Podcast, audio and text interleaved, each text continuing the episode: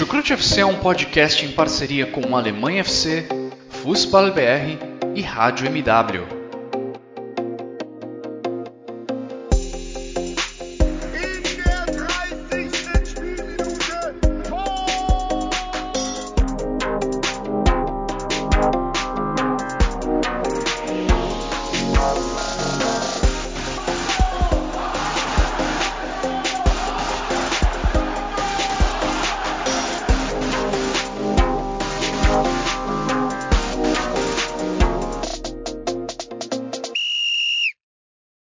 Sejam muito bem-vindos, fãs da Bundesliga. O meu nome é Guilherme Ferreira e eu recebo vocês para mais uma edição do Chucrute FC.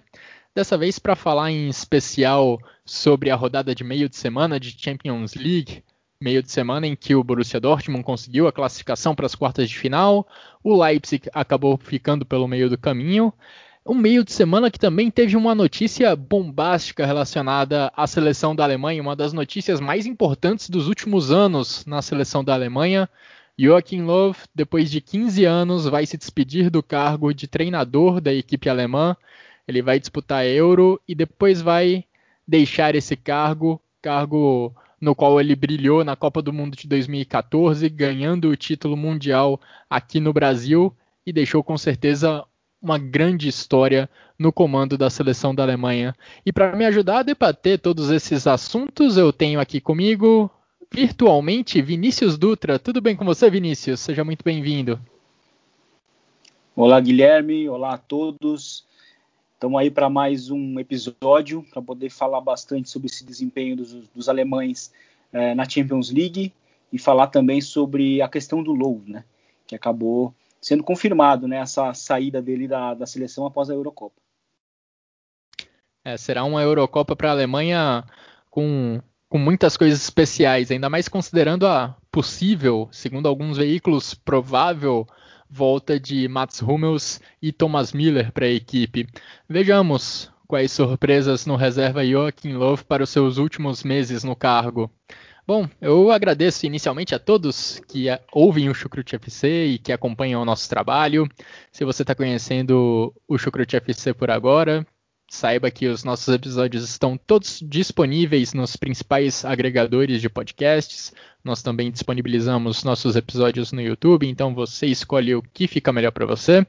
Agradeço também aos nossos parceiros do Fußball BR e também do Alemanha FC. E vamos então começar falando de Champions League.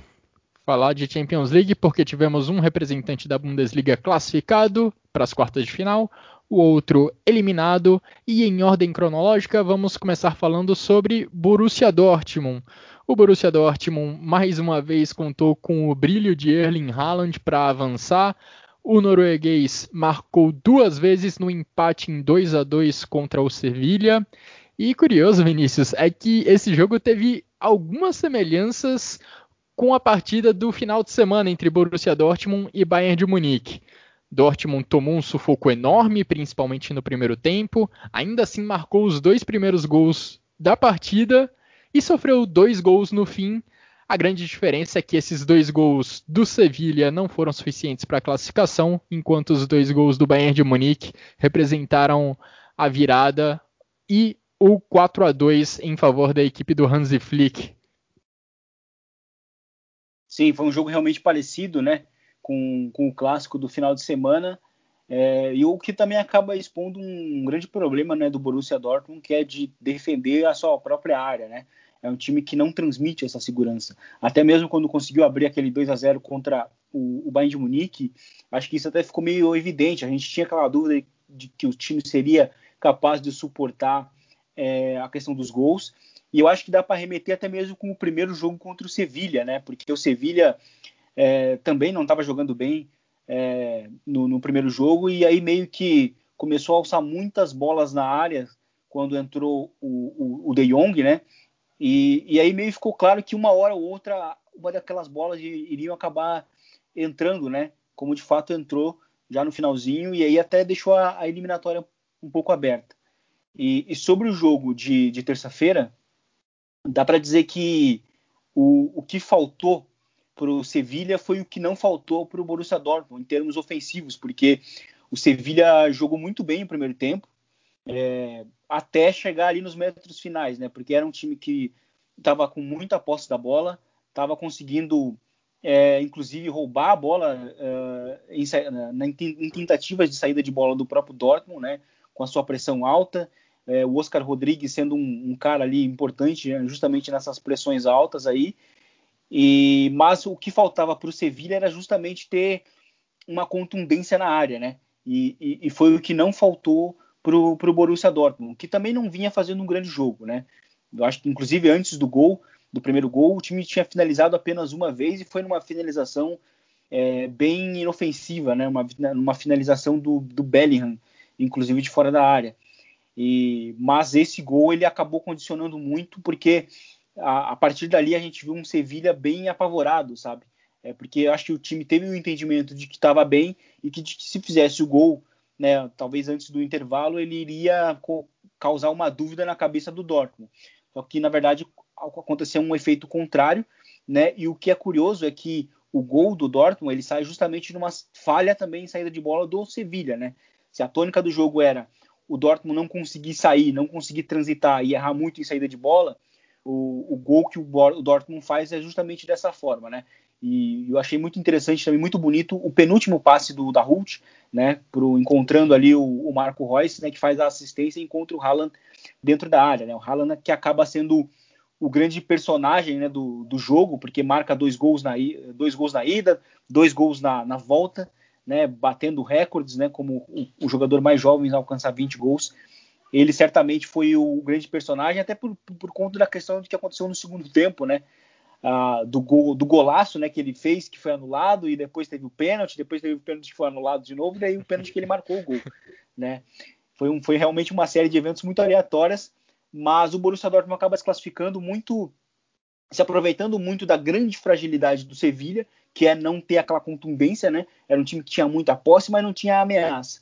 O time acaba conseguindo essa, essa classificação e agora também é torcer para buscar um matchup favorável né, nas quartas, porque a defesa do Borussia Dortmund, ela, apesar de encontrar um adversário com um ataque frágil, ela demonstrou muito trabalho no, no momento em que precisou defender ali a sua, a sua meta.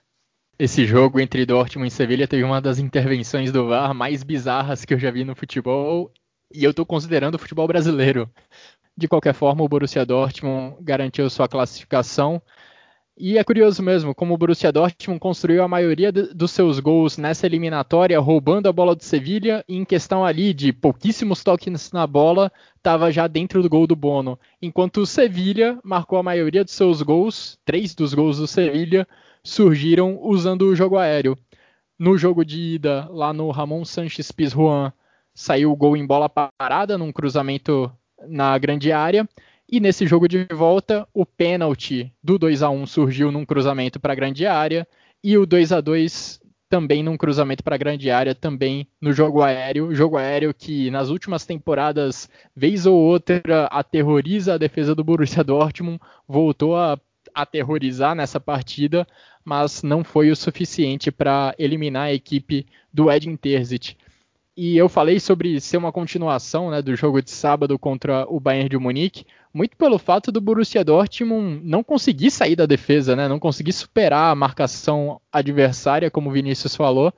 Tanto o Bayern de Munique no sábado quanto o Sevilha nessa terça-feira fizeram de tudo e executaram muito bem essa estratégia de não deixar o Borussia Dortmund sair lá de trás. A gente via várias vezes o Schulz pela esquerda e o Morey pela direita tentando carregar a bola, tentando tirar um passe para o Haaland, mas nenhum dos dois conseguiu ser uma válvula de escape muito eficiente. O Haaland muitas vezes acabava perdendo esse duelo individual contra os zagueiros do Sevilha ali na altura do meio-campo, até porque ele estava ali numa situação bem desfavorável. O Sevilha também tem bons zagueiros mas ainda assim o Borussia Dortmund conseguiu marcar os dois primeiros gols da partida, conseguiu trazer esse pequeno alívio que foi o que garantiu a classificação ao final dos 90 minutos. E agora, Vinícius, acho que o Borussia Dortmund basicamente atinge o seu objetivo da temporada na Champions League. Pode depender aí do sorteio, imaginar uma classificação para as semifinais, mas o Edin Terzic acho que pode se dar como satisfeito, de certa forma, por essa vaga nas quartas de final? É, com certeza, até porque durante o sorteio, né, quando surgiu na época do sorteio, acho, acho que quando a gente olhava para os momentos dos dois clubes, a gente era, era impossível a gente não apontar o Sevilha como grande favorito, né? O Sevilha vinha muito bem é, e, e, o Dortmund vinha mal, recém tinha mudado de técnico, inclusive, eu acho, na época. Então, conseguir essa classificação, né, até aproveitando, inclusive, semanas anteriores, né, por mais que o Sevilha, nos últimos jogos, é, vem, vem numa toada de quatro jogos sem vencer, é, o Sevilha é um time que estava na semifinal da, da, da, Copa do Rei, né? Quase eliminou o Barcelona. É, enfim, tipo, um time muito bem também estabelecido na, na, na, La Liga. Então a gente imaginava que o Dortmund não, não fosse passar, porque né, é um time que tem problemas defensivos é, e é um time que está tá numa temporada né, que, que, é, que, é meio estranha, né? Uma temporada meio que é, jogada fora, né? Depois da, da, da demissão do Lucien Favre então se imaginava que o time só pudesse terminar a temporada de uma maneira mais honrada, né? E, e conseguir essa classificação, não sendo o favorito e com todos os problemas que teve, e, e ainda na volta não poder contar com, com, com o Sancho, né? O Witzel já não tinha jogado o primeiro jogo, mas o Sancho também é um jogador importante no ataque. Né? Guerreiro. Né? Guerreiro também não jogou na esquerda. Né? Então, assim, o time, te, time teve muitos problemas de, de, de, lesões também, né? O que acaba agravando os problemas do time e conseguir superar isso, conseguir eliminar um, um, adversário que é, que é chato, né? O Sevilha é um adversário muito competitivo. Eu acho que o saldo dele realmente é muito bom. Então, até, até vou repetir o meu comentário anterior, que é o Sevilha agora vai depender muito de um matchup favorável nas quartas de final para não ter um adversário que castigue os grandes problemas que ele tem, né? De que é de às vezes não conseguir superar essa pressão alta e de ter uma defesa que toma, que toma muitos gols e que toma os gols de uma maneira até muito fácil, né? cruzamentos na área, bola, na, bola parada, enfim, não é uma defesa que consiga, que consiga sustentar, não é uma defesa que consiga é, saber sofrer, né, defender ali sua própria área. Então acho que isso é um grande problema para as quartas de final, mas é como você falou, né? Acho que o time conseguiu, conseguiu alcançar esse objetivo. Diante de todos os problemas, é um objetivo até bastante honrado. O que vier agora deve ser lucro para a equipe do Borussia Dortmund, considerando essa temporada turbulenta, como você falou. E um dos possíveis adversários do Borussia Dortmund nas quartas de final é a equipe do Liverpool, que eliminou o RB Leipzig nesse meio de semana. As duas equipes jogaram na quarta-feira. Outro jogo em Budapeste.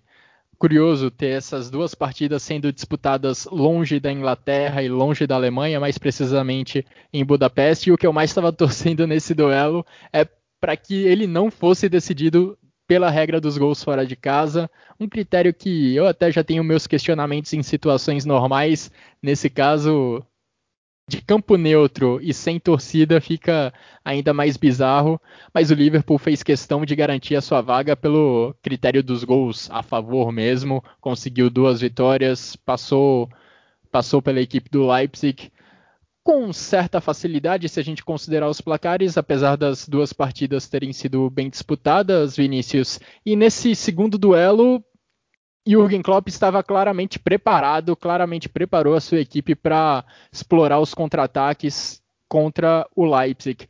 Foram várias chances que o Liverpool criou nessa situação em transição ofensiva, colocando Mané e Salah para correr. Foram várias chances também desperdiçadas pela equipe do Liverpool. O Leipzig não aproveitou essa colher de chá e aí o Liverpool no segundo tempo acabou matando o jogo. Primeiro gol saindo inclusive num contra-ataque numa jogada de velocidade. É, eu vou te falar aqui o seguinte: se, se o Borussia Dortmund foi um time que acabou surpreendendo na, na sua eliminatória contra o Sevilha, o, o, o, Leipzig também acaba me surpreendendo, mas a diferença é que é uma, é uma é uma surpresa negativa, porque eu imaginava que fossem confrontos é, muito equilibrados, né? que fossem confrontos, inclusive, com, com um placar agregado bastante alto, né? inclusive com um efeito de comparação, o placar agregado entre, entre Dortmund e Sevilha foi de 5 a 4, um placar alto. Então eu imaginava algo muito similar, né? Durante esses dois confrontos contra o, o Liverpool e o, e o Leipzig. E, e, na verdade eu acho que o, o Nagelsmann ele não soube ter um, talvez um plano B contra o, o, o, o Jürgen Klopp nos dois jogos, porque no primeiro jogo a gente viu um, um Liverpool muito focado em aproveitar ou, ou, né, uh, ou forçar né, os zagueiros do, do Leipzig a, a cometerem erros, né? E, inclusive os gols saem de erros bastante graves, né? No, no jogo da ida. E, e a, a, estratégia nesse jogo da volta ela é meio parecida no sentido de que vamos aproveitar de novo o erro do adversário, mas não é uma, não é uma estratégia tão, tão agressiva é, sobre os zagueiros, né? Do, do Leipzig. Um pouquinho mais então, atrás a marcação, né? Um pouquinho mais atrás. Mas a gente viu novamente né, a, a equipe do, do Leipzig não conseguindo sair. O time cometendo muitas saídas, muitas saídas erradas, né? Tentava um contra-ataque ou outro. Inclusive no início do jogo, né? Conseguiu obrigar ali o, o, o Alisson né, a cometer uma, a, a fazer uma defesa, mas aquilo ali não foi exatamente o que registrou muito bem o que foi a partida. Aquilo ali foi muito mais uma saída aleatória, porque a, partida ficou realmente muito marcada pela capacidade do Liverpool de conseguir recuperar muitas bolas né, no centro do campo, e aí eu acho que o Fabinho é, foi um dos grandes né, destaques do, do, jogo. E a gente viu um Leipzig sem, muito, sem muitas alternativas, né? A não ser no segundo tempo também, uh, o Sorlotti ali teve uma chance, né? Uma cabeçada, mas também não mais do que isso. Então acho que o Leipzig ele acabou me desapontando nesse sentido, porque ele é um time que, que, que, que me incomoda, né? Principalmente o Borussia Dortmund, assim, ele tem um, histórico desde que ele subiu da, da para a primeira divisão de que ele consegue endurecer muitos jogos com o Dortmund e tal. Às vezes nem tanto com, com o Bayern de Munique, mas é um time muito regular nesse sentido de, de competitividade. E eu imaginava o, o, o, time do Leipzig fazendo isso e me desapontei bastante. Eu vi um Liverpool que, de novo, né? Se a gente falou que o Sevilla vinha muito bem é, contra o Dortmund, o, o, Liverpool vem muito mal né, na temporada. No ano de 2021 vem muito mal. Seis derrotas seguidas em casa. É um time que não tem defesa também, está tendo que improvisar muita gente. E o Leipzig não soube aproveitar muito isso, né? Não soube fazer talvez um jogo mais de um jogo mais psicológico, de tentar colocar uma dúvida na cabeça do Liverpool, né? Talvez de não de colocar uma dúvida na cabeça do próprio Jurgen Klopp de não, talvez não buscar uma estratégia tão agressiva, mas não foi o que aconteceu. Eu acho que eu vi um, um Leipzig muito superado estrategicamente e eu acho que a gente acabou vendo isso até mesmo no, no placar agregado, né? Talvez para o Leipzig tenha, teria sido melhor se o Liverpool mandasse esse jogo lá em Enfield mesmo, porque lá a fase está terrível para a equipe do Jürgen Klopp, com derrotas consecutivas jogando na, na Premier League. Bom, de qualquer forma, falando do, do jogo especificamente, o cenário foi muito bem desenhado, né? Na maior parte do jogo a gente tinha a bola com os zagueiros do Leipzig, sem serem muito pressionados, sem serem pressionados na maior parte dos lances, mas eles também não encontravam um, um passe, eles não encontravam uma linha de passe para fazer a bola chegar nos meias, nos atacantes. A gente via uma barreira praticamente de seis jogadores do Liverpool na altura do meio-campo, com os três meias, os três atacantes, bloqueando e tentando impedir qualquer tentativa do Leipzig sair, fazer a bola sair dos zagueiros para o meio-campo e para o ataque. O Fabinho, de fato, se destacou muito. Sempre que o Leipzig tentava ultrapassar essa barreira, o brasileiro estava lá para para tentar atrapalhar a jogada, para interceptar um passe, para desarmar um atacante.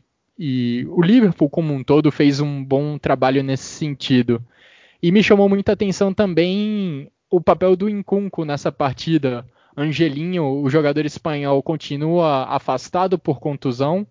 Ele desfalcou o Leipzig já nas últimas partidas.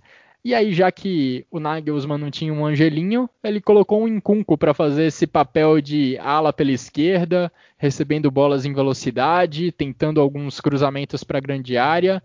Ele até produziu alguns lances promissores para o Leipzig, algumas das principais chances da equipe alemã saíram dos pés do Incunco, mas nenhuma delas foi muito bem concluída. Teve bola na, na trave do Sorlot no segundo tempo, no primeiro tempo, Alisson precisou fazer pelo menos uma grande defesa.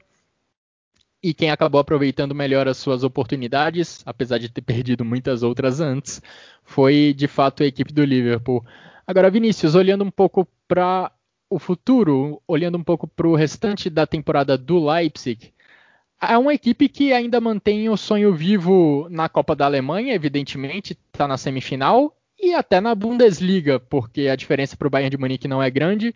Então, de certa forma, essa eliminação na Champions League acho que não traz uma dor de cabeça tão grande para o Julian Nagelsmann, que na Bundesliga vai ter uma corrida dificílima contra o Bayern de Munique, mas os bávaros devem seguir adiante na competição europeia.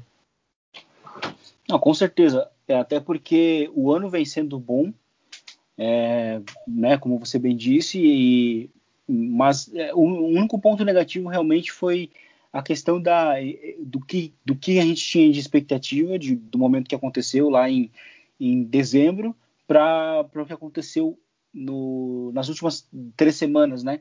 A gente já imagi, a gente imaginava mais, e mas mesmo assim a, a, a expectativa é boa. O Leipzig ele está na, na, semifinal da, da, da, da Pokal e, e, de qualquer forma ele é um time que tenha qualquer tenha realmente real chance de vencer o título desta vez, porque não vai enfrentar o, o Bayern de Munique, né? Na, na, na, final ele acabou enfrentando. Então assim ele é um time que consegue ter essa capacidade de conseguir igualar o jogo e quem sabe numa dessas, né, de aproveitar um, um, algum escorregão ou outro do Bayern de conseguir, conseguir conquistar a Bundesliga.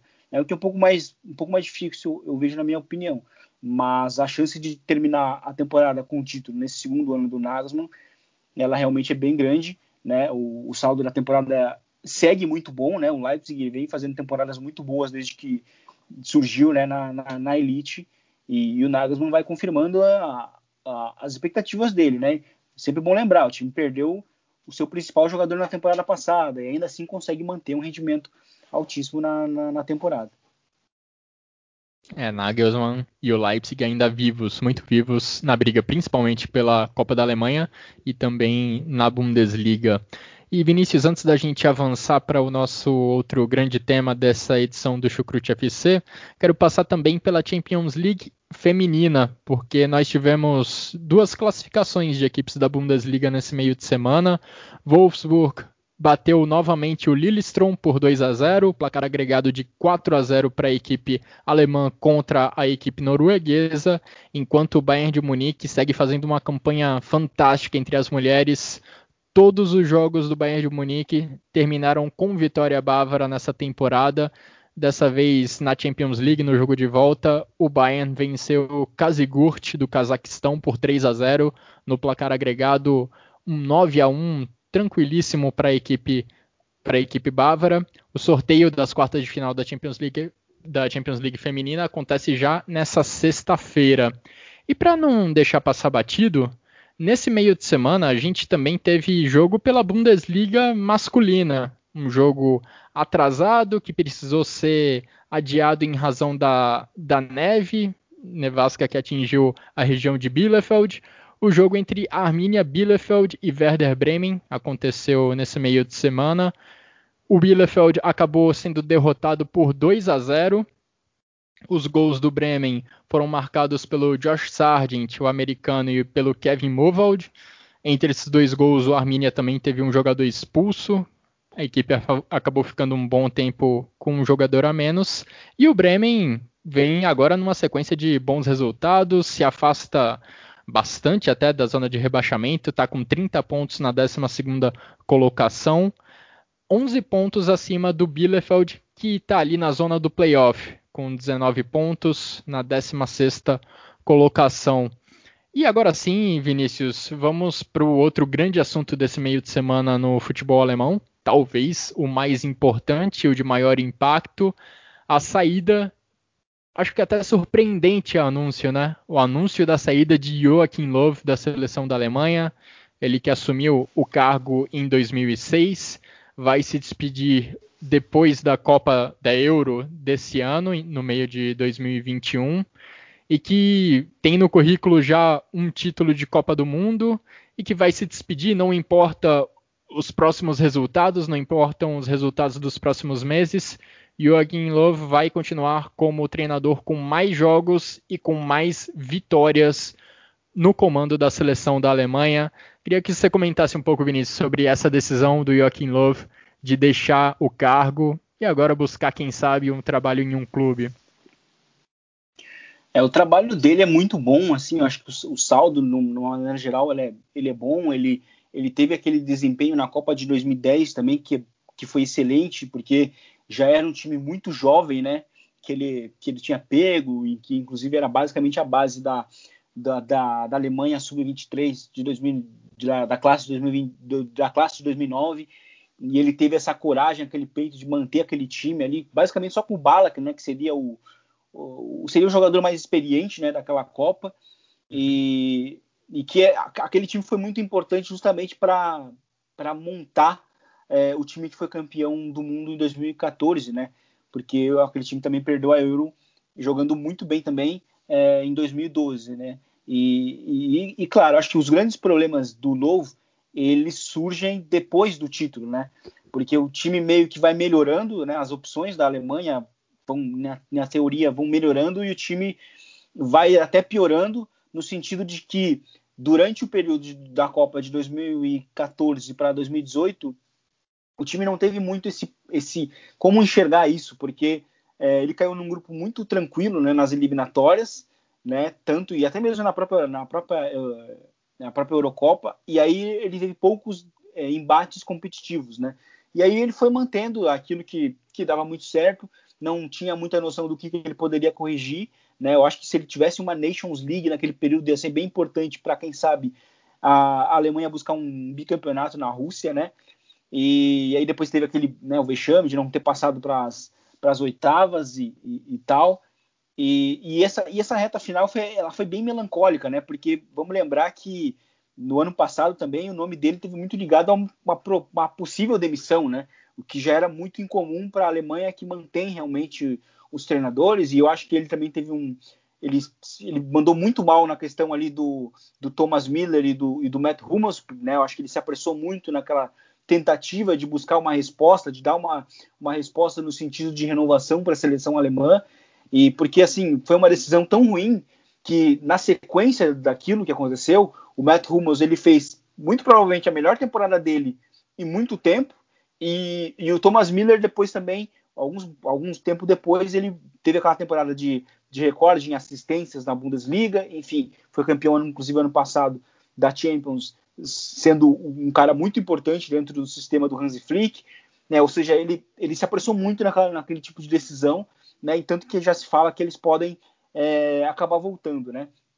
Então acho que a, reta final dele é muito melancólica e eu acho que não deve ter inclusive um clima, né, para uma manutenção até pelo menos a, a Copa do Mundo, né, de, de 22. Então por isso mesmo que ele acaba saindo agora, é o que surpreende, né, porque geralmente os ciclos eles mudam nas Copas, né, mas enfim, o saldo de uma maneira geral é muito bom mas tem essa, esse grande, essa grande questão, né? Esse grande problema, né? Na, na reta final dele que foi, foi bastante ruim, tendo, tendo, tendo uma seleção que tinha muitas opções, né? A Alemanha de 2014 até hoje, ela foi relevando, ela foi revelando muitas, muita gente boa, sabe? A seleção que, que às vezes a gente falava assim, quando inclusive ganhou a, a Copa das Confederações, né? O time tem até um, um time B que é capaz de competir e de muito bem na Copa, né?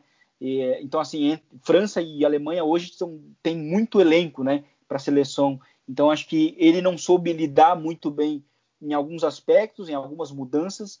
E eu acho que muito por causa disso, né, e muito por, por essa falta de clima, é que ele acaba saindo agora no período de Eurocopa.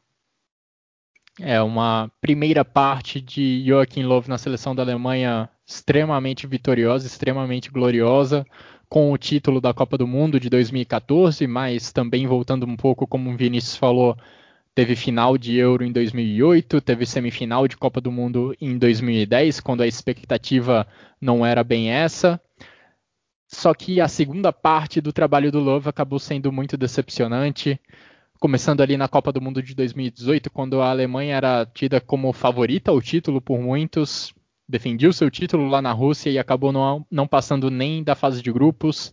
Depois, com o rebaixamento na Nations League, que acabou de certa forma sendo revertido pela UEFA por conta da mudança no regulamento da competição. E mais recentemente, um capítulo também muito ruim para a seleção da Alemanha, com a derrota por 6 a 1 diante da Espanha, também pela Nations League. Os últimos capítulos de Joachim Löw são realmente bem são ruins, foram muito abaixo do que todos esperavam, mas quando a gente olhar a distância daqui a alguns anos, daqui a algumas décadas, acho que o Löw será reconhecido sim como um dos grandes treinadores da história da seleção da Alemanha. 189 jogos disputados, 120 vitórias nesse período, esse é o balanço do Joachim Löw até aqui. Ele ainda tem algumas partidas para somar nesse, nesse currículo. E é interessante também a cronologia né, dos últimos dias. Joachim Löw estava na Allianz Arena no sábado acompanhando o jogo entre Bayern de Munique e Borussia Dortmund, foi entrevistado no intervalo do jogo e ali ele já abriu um pouco mais a porta para os retornos de Hummels, Boateng e Thomas Miller. Todos já ficaram muito surpresos com essa possibilidade, já que o Love ele nunca disse que já ele nunca afastou 100% a possibilidade de chamar de novo esses caras, mas a porta sempre ficava quase fechada para eles. Dessa vez, no sábado, ele abriu um pouco essa brecha, abriu um pouco essa porta e aí pouco tempo depois ele anuncia a sua saída da seleção da Alemanha e a própria Kicker já coloca como muito provável a convocação de Hummels e do Thomas Miller para a próxima Euro. Parece que esses últimos dias de seleção da Alemanha amoleceram o coração do Joachim Löw. Parece que ele quer ter uma, uma despedida ao lado de dois caras, quem sabe também o Boateng não se juntar a eles, mas ao lado dos caras que ajudaram ele a conquistar o título mundial de 2014. E agora, Vinícius, fica a questão sobre quem será o sucessor do Löw na seleção da Alemanha. Já foram levantados nomes como Ralf Rangnick, Nagelsmann, até mesmo Jürgen Klopp, que prontamente afastou essa possibilidade, ele que tem contrato com o Liverpool. Tem algum nome que te chama mais atenção ao que parece, o Rangnick foi quem mais se mostrou disposto a topar essa, esse desafio. É, eu acho que ele é o que tem um maior perfil para assumir agora, né? É, porque muita gente fala, realmente fala do ou tem esse desejo de ver o Klopp, mas a verdade é que a, o, o, futebol de seleções ele não, ele não, ele não, a gente olha para eles os melhores treinadores da atualidade, eles não estão no futebol de seleções, né? Eles estão no futebol dos clubes. Então, é, o, apesar do o Henrique realmente ser, ser, muito bom e é um dos melhores treinadores da atualidade na Alemanha, ele é um treinador que ele até está meio afastado do, do, de ser treinador, né? Ele está muito mais voltado, ele estava muito mais voltado naqueles bastidores, né? Do, do Leipzig nos últimos anos. Ele até teve que assumir na durante aquele, aquele período antes do do Nagelsmann assumir, né? Mas ele, ele talvez até se encaixa muito nesse perfil porque ele não é um cara que parece ter, ser tão, ser tão é, radical no sentido de que ele gosta de, de ter a, o, o, o, diário de treinos, né? Como uma, como um, uma rotina de treinos, né? Como uma, como um, algo importante dentro do trabalho dele, né? Eu acho que inclusive ele, esse período dele de Leipzig, né? Inclusive trabalhando mais fora dos bastidores, acaba colocando ele mais nesse perfil, né? Capaz de ele assumir realmente a seleção. Ele é um grande treinador, eu acho que seria realmente um, um grande nome, né? E eu acho que ele vai ser, ele ia ser bem importante justamente para tomar algumas decisões é, mais corajosas, né? Que às vezes são necessárias. Então acho que seria realmente um, um nome bem importante para para a Copa do Mundo de, do Qatar, né? De 2022. É, o Rangnick Rangnick foi questionado sobre essa possibilidade de assumir a seleção da Alemanha. Ele disse que se interessa pelo cargo, então é um nome possível. O Oliver Bierhoff, que é o coordenador da seleção da Alemanha, disse numa coletiva que foi realizada nessa, sexta, nessa quinta-feira, dia em que estamos gravando essa edição do Chucrute, que a Alemanha não tem pressa, não vê urgência para anunciar um novo treinador, para anunciar o sucessor do Joachim Löw, porque tem um treinador aí para as próximas partidas, tem um treinador até a Euro. Então, vejamos quais serão os próximos passos do Bierhoff, quais serão os próximos passos do Joachim Löw, que diz que não vai se aposentar, ele planeja ainda trabalhar como treinador. E vejamos quais são os próximos passos do Rangnick, né, que já foi especulado em diferentes clubes já há algum tempo, desde a sua saída do Leipzig, desde a sua saída como dirigente do Leipzig, já foi especulado até mesmo no Milan. Enfim, vamos ver se ele é o próximo nome, se ele seria o encarregado de levar a seleção da Alemanha para a próxima Copa do Mundo no, no Catar e dar continuidade a esse trabalho do, do Joachim Löw. E para fechar, o Vinícius até mencionou sobre, até falou sobre essa estabilidade que normalmente traz o cargo de, de treinador da seleção da Alemanha. E essa é uma boa oportunidade para a gente lembrar como são poucos os treinadores na história da seleção da Alemanha. O primeiro treinador, assim, a primeira pessoa que, que assumiu esse cargo de treinador, que assumiu individualmente essa função na seleção da Alemanha, foi o Otto Nertz, lá em 1926. Ele ficou 10 anos no cargo, depois deu lugar ao Sepp Herberger, que é o cara que passou mais tempo no cargo em questão de anos. O Joachim Löw é quem disputou mais partidas, mas em relação a tempo é o Sepp Herberger, o recordista. Ele ficou de 36 até 64 no cargo. Helmut Schön o, su o sucedeu. Depois veio Jupp Derval, Franz Beckenbauer. E esses foram os nomes que assumiram a Alemanha até ali 1998. Então, de 26 até 98, nós tivemos apenas cinco treinadores na seleção da Alemanha. Depois tivemos um. Ou melhor, corrigindo, o Beckenbauer deixou a seleção da Alemanha em 90 e o Bert Voigt, sim, assumiu em 90 até 98. Então, de 26 até 98 foram seis treinadores da seleção da Alemanha, ainda assim um número baixíssimo. E um pouco depois a gente viu um pouco mais de instabilidade nesse cargo. Eric Riebeck ficou de 98 até 2000, passagem curtíssima de dois anos. Rudi Voller ficou de 2000 até 2004, Jürgen Klinsmann ficou de 2004 até 2006 e Joachim Löw assumiu em 2006 e vai deixar o cargo agora em 2021. Joachim Löw meio que trouxe de volta essa tradição de longevos treinadores da seleção da Alemanha, treinadores da seleção da Alemanha com longos períodos no cargo, ao todo 15 anos para o Joachim Löw. E assim a gente termina essa edição do Chucrute FC, em que repassamos os jogos pela Champions League, a classificação do Dortmund, a eliminação do Leipzig e também comentamos sobre a era Joachim Löw, que vai chegar ao fim nessa Euro, na Euro de 2021. Agradeço a você, Vinícius, pelos comentários, pelas análises ao longo dessa edição do Chucrute e agradeço a todos que nos acompanharam até aqui. Um grande abraço a todos e até a próxima.